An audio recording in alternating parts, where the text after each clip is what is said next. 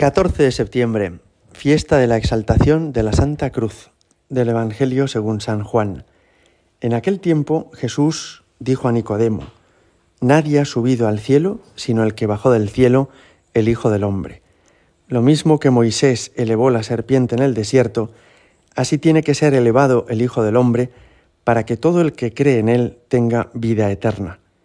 Porque tanto amó Dios al mundo, que entregó a su unigénito, para que todo el que cree en Él no perezca, sino que tenga vida eterna. Porque Dios no envió a su Hijo al mundo para juzgar al mundo, sino para que el mundo se salve por Él. Palabra del Señor. Como todos sabéis, el cristianismo vivió en la clandestinidad durante los primeros siglos de nuestra historia. No solo Jesús fue crucificado, sino que también todos prácticamente los apóstoles fueron martirizados en las décadas posteriores. Pero eso no cesaría hasta el año 313, año en el que el emperador Constantino promulga un edicto, el edicto de Milán, en el que consiente y tolera el cristianismo como una religión más en el imperio romano. Probablemente no todos sepáis que ese edicto de Milán se produce por un milagro. La madre de Constantino, Santa Elena, era una mujer profundamente cristiana y antes de la batalla de Puente Milvio, en el año 312, que enfrentó a Constantino con Magencio, Constantino tuvo un sueño, el sueño de una cruz y una frase que le decía, Inoc signo vinces, con este signo vencerás. Él entendió entonces que apoyándose en esa cruz, que honrando esa cruz tendría un resultado militar más beneficioso. Y así fue. Ganó aquella batalla y un año después promulgó el edicto de tolerancia del cristianismo en agradecimiento a la cruz de Jesucristo. Bueno, pues a partir de ese momento, los cristianos, que ya eran muchos, miles, en torno a 5, 8 millones en el Imperio Romano y varios miles de, obispos diseminados por todo el mundo conocido, pudieron vivir la fe con mayor libertad. ¿Y por qué celebramos hoy la exaltación de la Santa Cruz?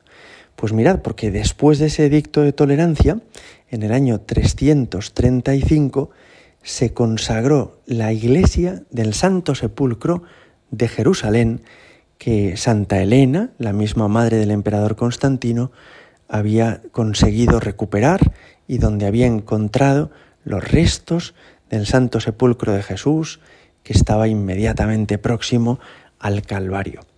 De manera que desde hace 1700 años celebramos esta fiesta litúrgica y lo hacemos en este día precisamente, 14 de septiembre.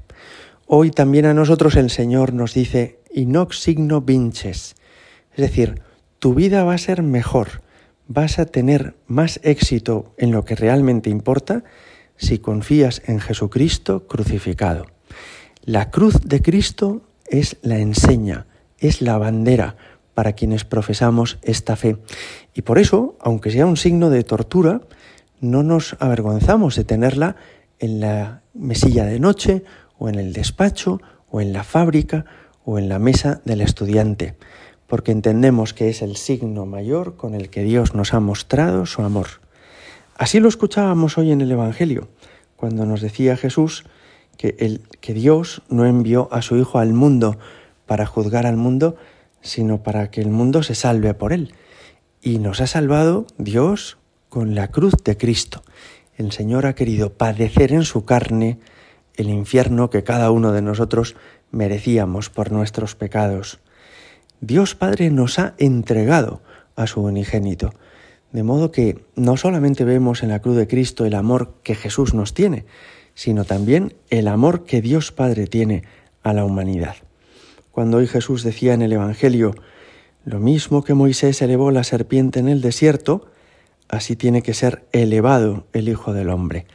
Estaba queriendo decir que de la misma manera que en el desierto el pueblo de Israel recibió la instrucción de Dios de que pusiera una de aquellas serpientes que les picaba y que era en el fondo un nefasto enemigo, como un estandarte o una bandera en la que fijarse, así también nosotros hemos de poner la cruz de Cristo, que realmente ha sido nefasta en el sentido de que fue la crueldad máxima de los hombres con el Hijo Eterno de Dios venido al mundo, bueno, pues esa crueldad máxima que tuvimos con Él, con Jesucristo, es ahora nuestra salvación.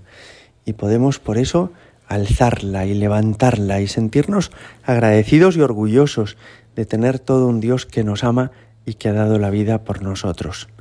Pero no solamente exaltamos la cruz de Cristo, cada uno de nosotros también puede pensar, ¿cuáles son mis cruces? ¿Qué es lo que me cuesta? ¿Lo que no me gusta? ¿Lo que quitaría de mi vida?